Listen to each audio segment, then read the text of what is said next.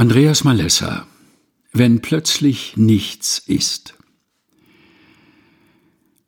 Am Donnerstag blätterte sie die Kochbücher durch.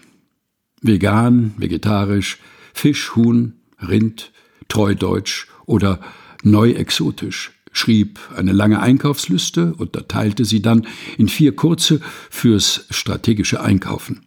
Was bekommt man wo, wer hat es billiger als dort und wo gibt's das besser als da? Einen Putzplan notierte sie auch. Essigreiniger im Bad, Möbelpolitur im Wohnzimmer, Scheuermilch in der Küche, nicht verwechseln und Weichspüler für die Gästehandtücher. Ein Wiedersehen nach drei Corona-Jahren würde das werden. Mit den zwei liebenswertesten Leuten, die sie kannte. Lang ersehnt. Endlich in Ruhe ausgiebig quatschen. Mit seiner Hilfe hatte sie im Studium gebüffelt und den Master gemacht. Mit ihrer Hilfe hatte sie ihre erste Arbeitsstelle gefunden. Von beiden fühlte sie sich seelisch aufgefangen, als sie von den krassen Medikamenten so aufgedunsen wurde. Über hundert Kilo. Lieber dick als Dialyse. Oder tot. Am Freitag bezog sie schon mal die Betten im Gästezimmer, bügelte Tischdecken, räumte Krimskrams weg, saugte nochmal durch. Dann fuhr sie los.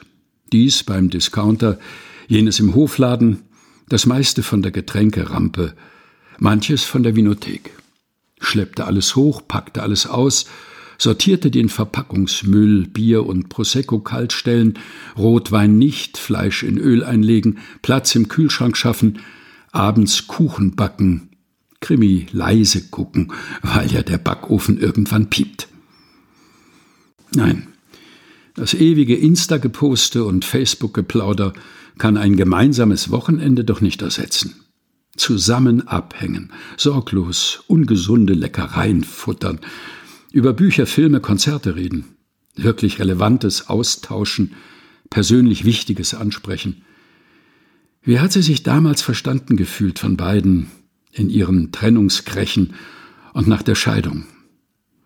Samstagmorgen Blumen holen, Tisch dekorieren. Duftkerzen platzieren, Kaffeeautomat reinigen und füllen, Samstagnachmittag Gemüse schnippeln, Zutaten bereitstellen, Soßen und Dips rühren, Hauptgang vorkochen, Desserts herrichten, dann Haare waschen, umziehen, schminken, Playlist kontrollieren, Auto woanders hinstellen, um ihren Gästen den Parkplatz zu überlassen.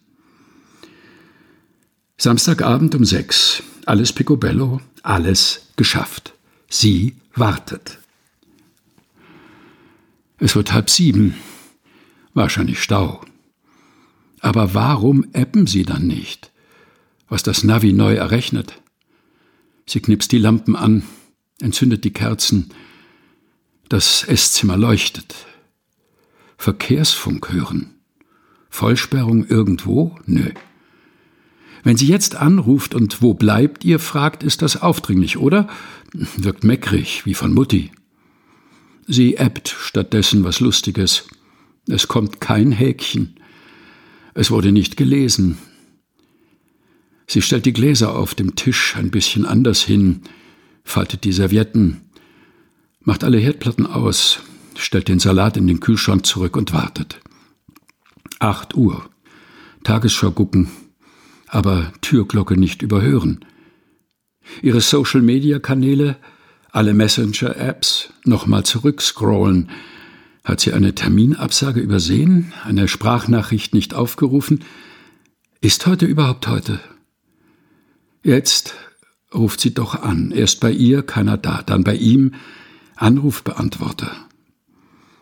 Sie blickt aus dem Fenster, linst durch den Türspion, setzt sich aufs Sofa, steht wieder auf, kommt sich idiotisch vor, war Ihre Einladung spießig? Macht man das nicht mehr so? Du triffst dich beim Italiener und fertig? Käffchen bei Starbucks reicht völlig? Neun Uhr. Vielleicht hat sie die Freundschaft immer schon überschätzt. Gehört sie, die korpulente Nierenkranke, ohne Lover, inzwischen zu den etwas peinlichen Bekannten? Oder haben die beiden womöglich Kontakt zu ihrem Ex aufgenommen? Oder ist irgendwas Blödes vorgefallen und sie hat's nicht gemerkt? So lange und so völlig still saß sie seit Jahren nicht mehr in ihrer Wohnung herum. In der Küche knackt was, wenn der Backofen abkühlt. Zehn. Sie legt das Handy weg, steht auf, macht die Kerzen und Lampen aus, löst ihre Steckfrisur. Soll das ganze Essen doch vergammeln. Sie räumt jetzt nichts mehr ab, sie geht ins Bett. Einschlafen kann sie natürlich nicht. Dafür ist Verlassenwerden zu demütigend. Moni wacht mit einem erstickenden Schrei auf und rüttelt Jannik an der Schulter. Fürchterlich, Schatz. Ganz schrecklich. Ich habe geträumt, wir hätten Viktorias Einladung heute Abend vergessen. Nicht abgesagt. Einfach vergessen. Andreas Malessa, wenn plötzlich nichts ist. Gelesen von Helga Heinold. Aus Leuchten. Sieben Wochen ohne Verzagtheit. Erschienen in der Edition Chrismon.